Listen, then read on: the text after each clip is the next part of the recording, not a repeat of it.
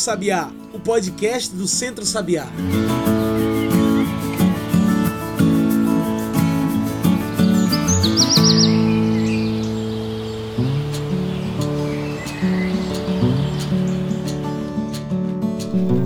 Olá a todos e todas que nos ouvem agora pelo Spotify e demais plataformas. Eu sou João Lucas e está começando agora o Cantos do Sabiá, nosso podcast semanal sobre o campo, a cidade e o mundo. Cantos do Sabiá é o nosso podcast semanal do Centro Sabiá. Então já segue a gente aí se quiser receber toda semana um episódio novo desse podcast. Você também pode nos seguir pelas redes sociais. Por lá você vai saber antes quem é o nosso convidado da semana e também tudo que o Centro Sabiá está fazendo. Então no Instagram, no Twitter, no Facebook, procure por Centro Sabiá. Hoje falamos sobre os desafios que a agricultura familiar enfrenta nesse ano de 2021 e que pode continuar enfrentando nos próximos anos. A agricultura familiar alimenta todo o país. Mesmo assim, o governo Bolsonaro não mede esforços para negar apoio aos agricultores e agricultoras familiares de nosso país. Com a crescente fome e desigualdade em nosso país, quais os desafios da agricultura familiar? E é para falar desse tema tão importante que hoje convidamos para a nossa mesa virtual Alexandre Henrique Pires. Alexandre é biólogo, sertanejo e educador popular, coordenador geral do Centro Sabiá. Alexandre, muito obrigado por aceitar nosso convite. Você pode se apresentar melhor para quem está nos ouvindo, falar um pouco melhor sobre você? Olá, João. Olá, ouvintes do programa Em Sintonia com a Natureza. É um prazer estar aqui mais uma vez e falar de, de um assunto tão importante como é esse sobre a agricultura familiar e o, o papel que a agricultura familiar cumpre no momento histórico da vida do Brasil, né? Eu sou Alexandre, como você já, já me apresentou, sou natural de, do município de Iguaraci, no sertão do Pajeú, no distrito de Jabitacá. Atualmente estou na coordenação geral do Centro Sabiá e na coordenação executiva da ASA Pernambuco, nossa articulação no semiárido. E para a gente cair de cabeça nessa discussão, você poderia falar um pouco sobre esse PL 823, o projeto que previa apoio à agricultura familiar e ações de combate à fome? Então, João, é, o PL 823, que hoje é a Lei Assis de Carvalho II, é, é um, um projeto que foi construído numa relação de parceria, de diálogo entre os movimentos sociais do campo, das florestas e das águas, é, junto com a bancada do PT na Câmara dos Deputados, contando aí com o apoio de vários parlamentares do campo progressista, que prevê um conjunto de ações e de medidas é, de fortalecimento dos agricultores e agricultoras familiares, né, dos mais de, é, é, é de milhões de estabelecimentos da agricultura familiar brasileira, sobretudo da região Nordeste, que concentra aí quase 2 milhões e meio de estabelecimentos da agricultura familiar e que sofreu, de certa forma, muito intensivamente durante esse período da pandemia, em que precisamos fazer é, o distanciamento social, o isolamento, é, para evitar a contaminação do novo coronavírus. É, eu estou dizendo que é a lei de Assis de Carvalho II, porque nós, em 2020, também já propusemos uma outra lei também aprovada na Câmara e no Senado, né? Por, porque os senadores e parlamentares reconhecem a importância do investimento na agricultura familiar e de apoio a esse setor produtivo, que gera trabalho, que produz alimentos e gera renda para a economia brasileira, e que foi vetado pelo presidente da República lá em 2020. Então, esse projeto é um segundo projeto que, é, que a gente propôs exatamente para que ajudasse a, a, a, a, recolocar no debate, na pauta política nacional, a, importância do investimento na agricultura familiar, compreendendo inclusive que essas ações de promoção da agricultura familiar seriam ações importantes e estratégicas para, o para as ações de combate e de enfrentamento à fome é, no Brasil. Né?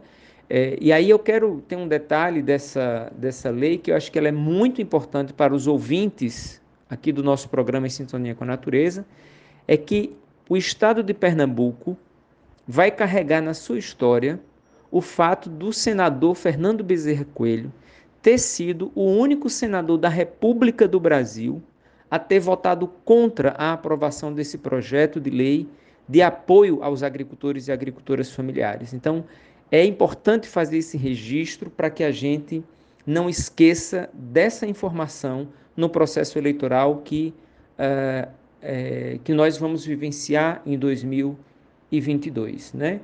O fato de o único senador que, que votou contra um projeto de apoio à agricultura familiar tenha sido o Fernando Bezerra Coelho de Pernambuco. Lamentável. Sabemos que no dia 17 de setembro o presidente Bolsonaro vetou publicamente o PL 823. Então eu pergunto, sabendo a situação de fome que nosso país enfrenta, com mais de 19 milhões de brasileiros e brasileiras na fome, por que um projeto como esse é negado, vetado?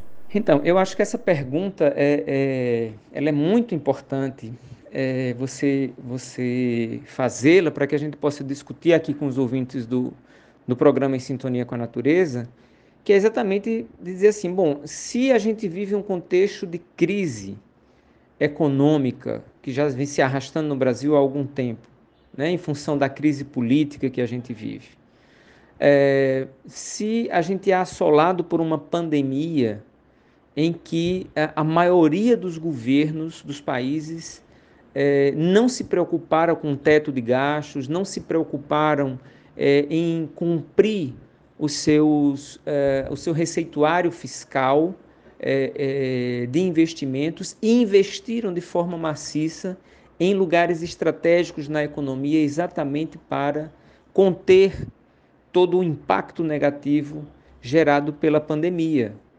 Ou seja, os, os governos investindo em ações de atenção primária à população, de retomada dos empregos, de fortalecimento da agricultura camponesa, é, de, de fortalecimento de determinados setores da economia para, ao mesmo tempo, trazer essa, essa, essa a retomada da economia dos seus países. E aí o a lei, o PL 823, é exatamente uma iniciativa é, de investimento na agricultura familiar. Ora, nós temos aproximadamente 4 milhões e, e, e, meio de estabelecimentos da agricultura familiar no Brasil e, e os agricultores e agricultoras ficaram, é, ficaram é, de fora né, de todas as iniciativas é, que o governo, das poucas iniciativas que o governo federal teve é, de apoio aos setores econômicos, né? ou seja, é, continuando investindo nos bancos, pagando as dívidas públicas, sobretudo para o mercado financeiro, mas deixou é, de fora setores importantes como o da agricultura familiar. Então, é, esse projeto ele é negado porque o governo Bolsonaro é um governo descomprometido com os agricultores e agricultoras familiares, descomprometido com a agenda do campo, com a agenda dos povos indígenas, com a agenda das comunidades quilombolas, com a agenda da agricultura familiar. Então, não há dúvidas que, por duas vezes, o Congresso brasileiro aprova é, um projeto de lei de apoio à agricultura familiar, reconhecendo pelos senadores e pelos deputados, deputadas federais a importância de apoiar a agricultura familiar e o presidente da República veta a lei. Isso quer dizer que esse governo não tem prioridade para a agricultura familiar. A agricultura familiar tem sido resistência desde o começo da pandemia. São produtores e produtoras de alimentos que trabalham, produzem e comercializam comida de verdade, mesmo em meio à crise. Que desafios surgem agora com a falta de apoio do governo federal sobre esta agricultura familiar? Olha, os desafios para a agricultura familiar e camponesa no Brasil, eles é, já eram muitos e agora eles se tornam cada vez mais maiores, né? cada vez mais difíceis diante da, desse governo, diante do governo Bolsonaro. Então, eu queria pontuar aqui alguns desses desafios, já que você está me dando aí a oportunidade de falar sobre eles, e um deles se mantém do ponto de vista histórico, mas que se agrava mais ainda agora nesse contexto, que é a necessidade da gente discutir um projeto e um programa de reforma agrária popular é, e de base agroecológica para o Brasil. É, ao invés de investir num, numa iniciativa da reforma agrária, de atenção e de assentamentos das famílias camponesas na terra, com assistência técnica, com crédito e com programas de apoio e de fortalecimento da agroecologia, de uma agricultura sustentável, de baixo carbono, a gente tem a criminalização e o aumento é, dos casos de violência no campo, né? seja nas comunidades, é, nos assentamentos, nas comunidades da agricultura familiar, ou seja com os povos indígenas e comunidades tradicionais. Então, tem um desafio aí que é a questão agrária, da reforma agrária, mas também associado a essa questão está o desafio de conter a violência no campo, denunciada sempre de forma muito responsável pela Comissão Pastoral da Terra. Um outro é, desafio que está posto é, é, o fato da gente estar tá num contexto de empobrecimento cada vez maior da população brasileira, com é, a inflação batendo, batendo já na casa dos dois dígitos e a gente é, tendo a agricultura familiar com um grande potencial produtivo, mas sem os investimentos necessários por parte do governo federal para que a gente consiga produzir, para que os agricultores familiares consigam produzir, beneficiar, transformar essa produção e colocar ela no mercado. Ou seja, é preciso agir de forma rápida na implementação do programa, no fortalecimento do programa de aquisição de alimentos do PA, no fortalecimento do PENAI, que é o Programa Nacional de Alimentação Escolar, sobretudo colocando essa responsabilidade para os municípios e governos estaduais, que não têm cumprido o teto dos 30% no mínimo da agricultura familiar, mas também cobrar do governo federal os investimentos em programas como o programa de cisternas, que foi praticamente parado por esse governo, desestruturado do ponto de vista da gestão e sem recursos financeiros para implementar o programa, é, e que isso tudo vai gerando uma, um, uma cadeia de dificuldades, de limites para a agricultura familiar. A gente tem um outro desafio gigantesco que é conter essa liberação desenfreada dos agrotóxicos, que a gente sabe o que, os agrotóxicos causam na vida das pessoas, com a pandemia de câncer, de problemas neurológicos, é, de doenças da pele e vários outros, outros efeitos que causam, por exemplo, no meio ambiente, contaminando as nossas águas, os nossos solos e, e especialmente os nossos alimentos é, é, que a gente tem com essa liberação. O governo Bolsonaro liberou mais de 1.200 é, tipos de substâncias químicas é, agrotóxicos desde o início do seu governo. Então, isso é uma, é uma demonstração de um desafio gigantesco para a agricultura é, no Brasil para esse próximo período. E o que fazer? Como seguir enfrentando esse tempo tão difícil? Que passos devemos começar a pensar para que a agricultura familiar consiga se fortalecer apesar da crise e falta de apoio do governo federal?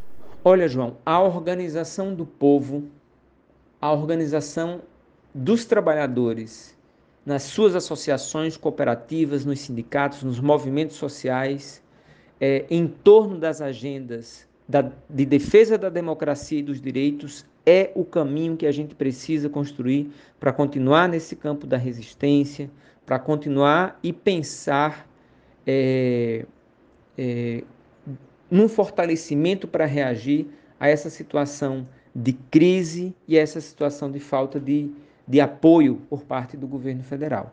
Obviamente que eu acho que tem uma, uma, uma um caminho que eu vislumbro como importante e estratégico é cobrar dos governos dos estados e dos governos municipais respostas de formas mais eficientes, sobretudo na responsabilidade e na priorização dos investimentos, dos poucos investimentos que ainda tem nos municípios e tem nos governos dos estados. Ou seja, não dá para a gente é, reconhecer que o governo de Bolsonaro é um governo que não tem prioridade para a agricultura familiar se os municípios e governos estaduais também não asseguram essa prioridade.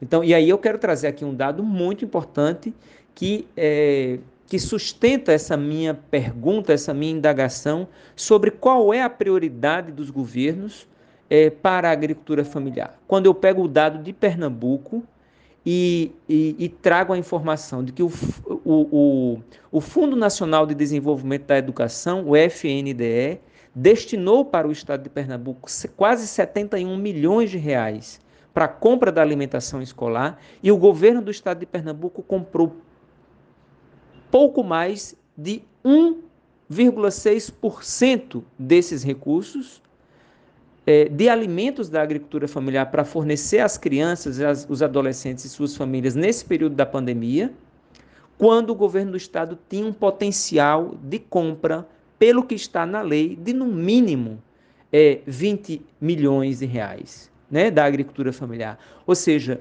se o governo do estado tivesse investido e cumprido a lei para comprar no mínimo 30% da agricultura familiar dos recursos do FNDE para alimentação escolar, nós teríamos certamente investido esse recurso, garantindo uma capitalização dos agricultores e agricultoras familiares e o fornecimento de alimentos saudáveis, frescos e locais para as crianças e adolescentes e suas famílias eh, passarem esse período da pandemia com muito mais tranquilidade. Então, cobrar eh, dos governos municipais e dos estados a eficiência na gestão dos recursos, né, o que é que é estratégico e prioritário, é algo fundamental para que a gente consiga é, se fortalecer e passar por esse período.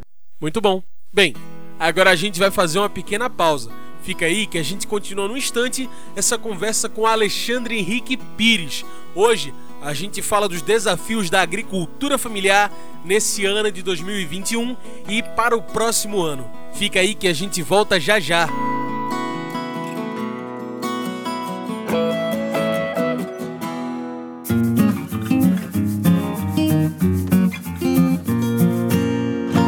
Raiz, opinião e informação na voz de Alexandre Henrique Pires.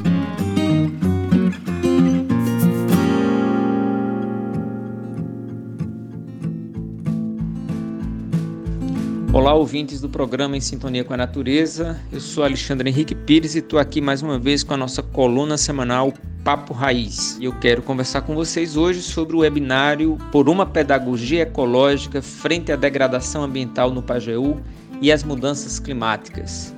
Esse webinário aconteceu na última terça-feira, dia 26 de outubro, e é uma iniciativa do Centro Sabiá, do Grupo Fé e Política da Diocese de Afogados da Engazeira, do NEPAS, Núcleo de Pesquisas e Estudos em Agroecologia no Semiárido da Universidade Rural em Serra Talhada, com o apoio da ASA Pernambuco, da Rádio Pajeú e com o apoio da Misérior, que é uma agência da cooperação que apoia uh, o desenvolvimento do trabalho do Centro Sabiá.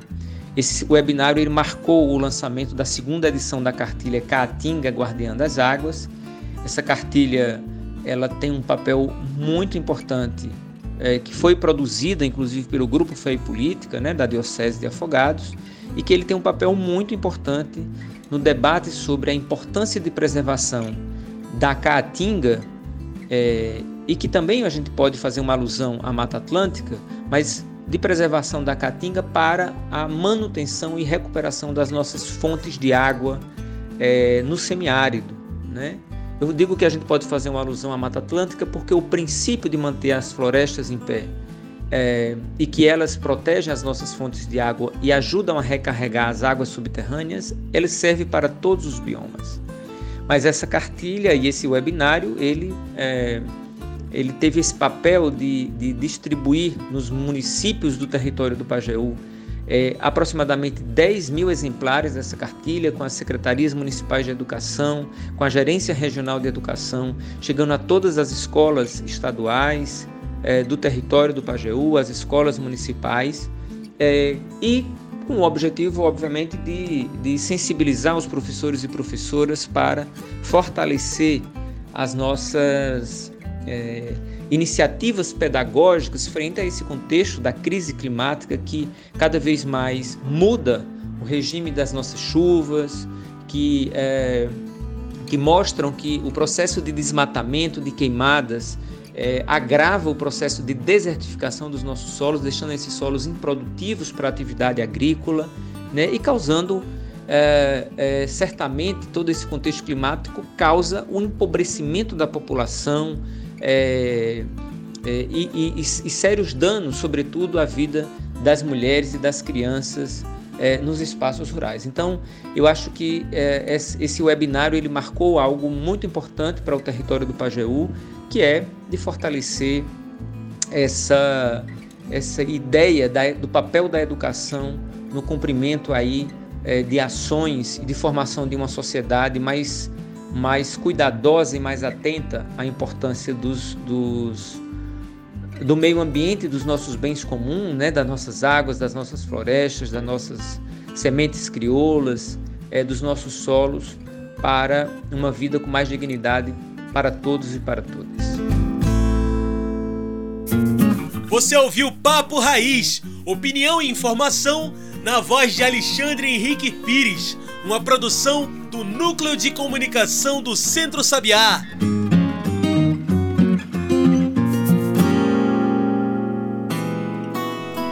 E já estamos de volta, a gente segue aqui conversando com Alexandre Henrique Pires. Hoje falamos sobre os desafios da agricultura familiar. E a luta pela agricultura familiar continua, apesar das tentativas de desestruturação.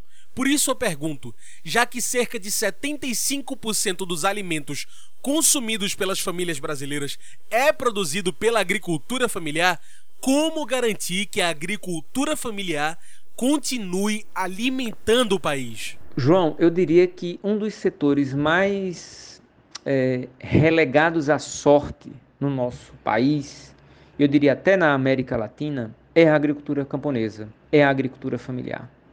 Porque a capacidade de resistência e de resiliência desse povo, é, se, é, se não tivesse essa força que a gente sabe que tem, pelo abandono de vários governos é, históricos no Brasil e também é, na América Latina, e sobretudo com esse momento agora com o governo Bolsonaro, a agricultura familiar já teria desaparecido.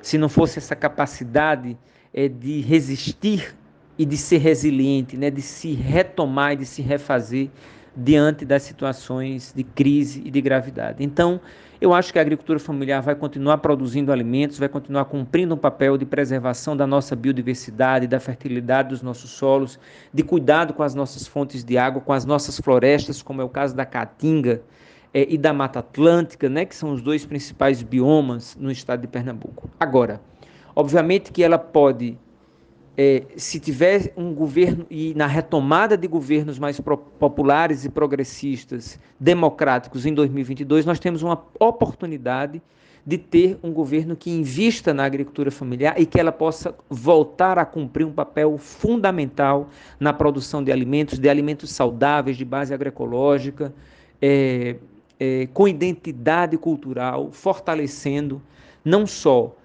retomando os patamares de segurança alimentar da população brasileira, mas também fortalecendo o sentido e a importância que ela tem na economia é, e na perspectiva da cultura camponesa do nosso país. Agora, se nós não tivermos esses investimentos, obviamente que ela vai se manter é, num grau de resistência é, com muito menos possibilidade ou capacidade de, de contribuir ou de cumprir o seu papel tão importante na nossa sociedade, porque é importante a gente reconhecer que cada vez mais as cidades crescem é, é, e cada vez mais é, os grandes centros urbanos dependem das indústrias de alimentos que produzem alimentos muitas vezes ultraprocessados, sem nenhum é, ou com baixa capacidade nutritiva, gerando aí toda uma, uma cadeia de doenças, é, de fármacos para cuidar das doenças,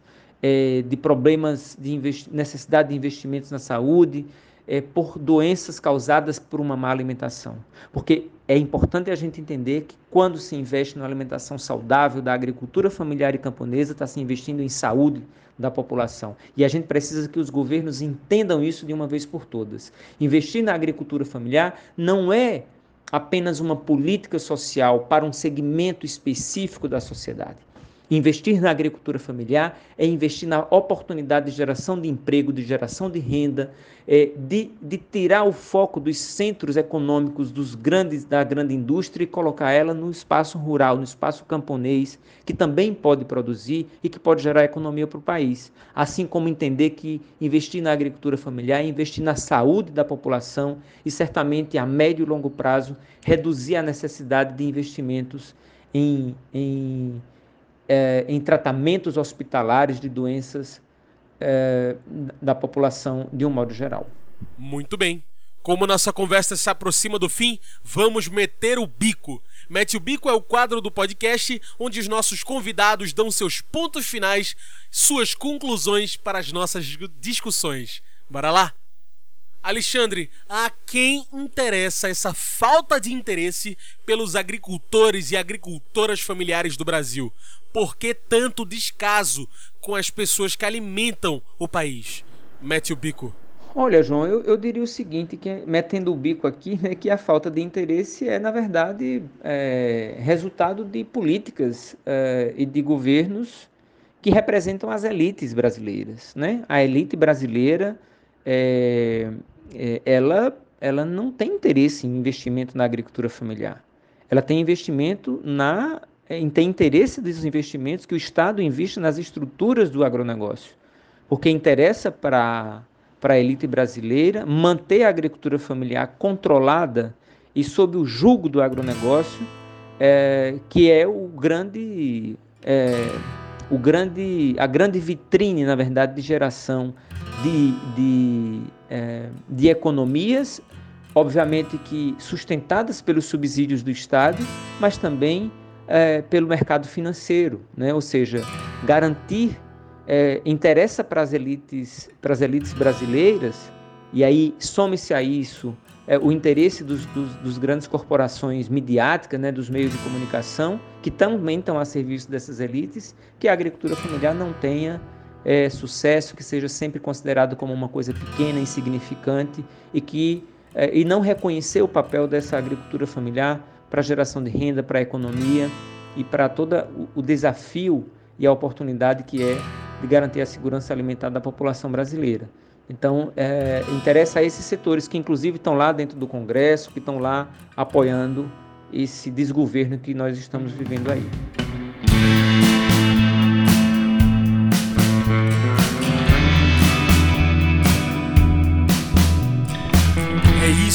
Alexandre, muito obrigado pela sua participação. Infelizmente, nosso tempo de entrevista está acabando.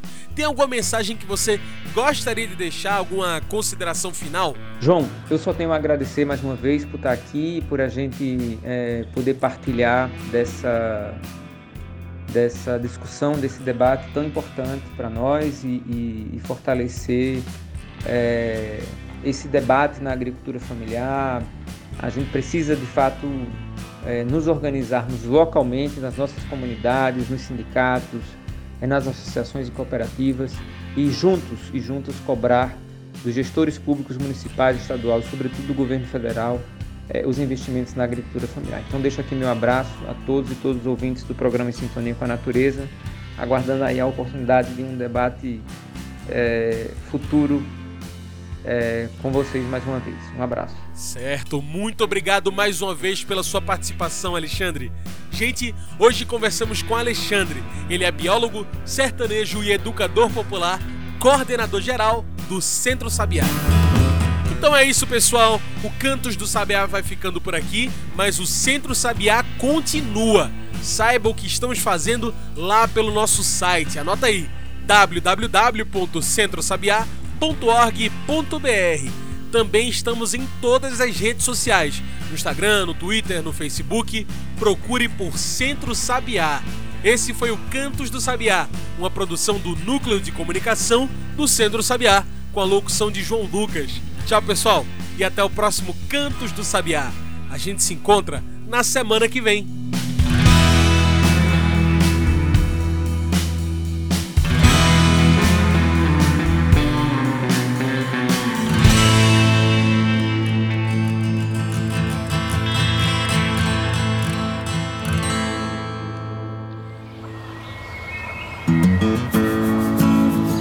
você ouviu Cantos do Sabiá. Cantos do Sabiá é o podcast do Centro Sabiá em parceria com o Brasil de Fato.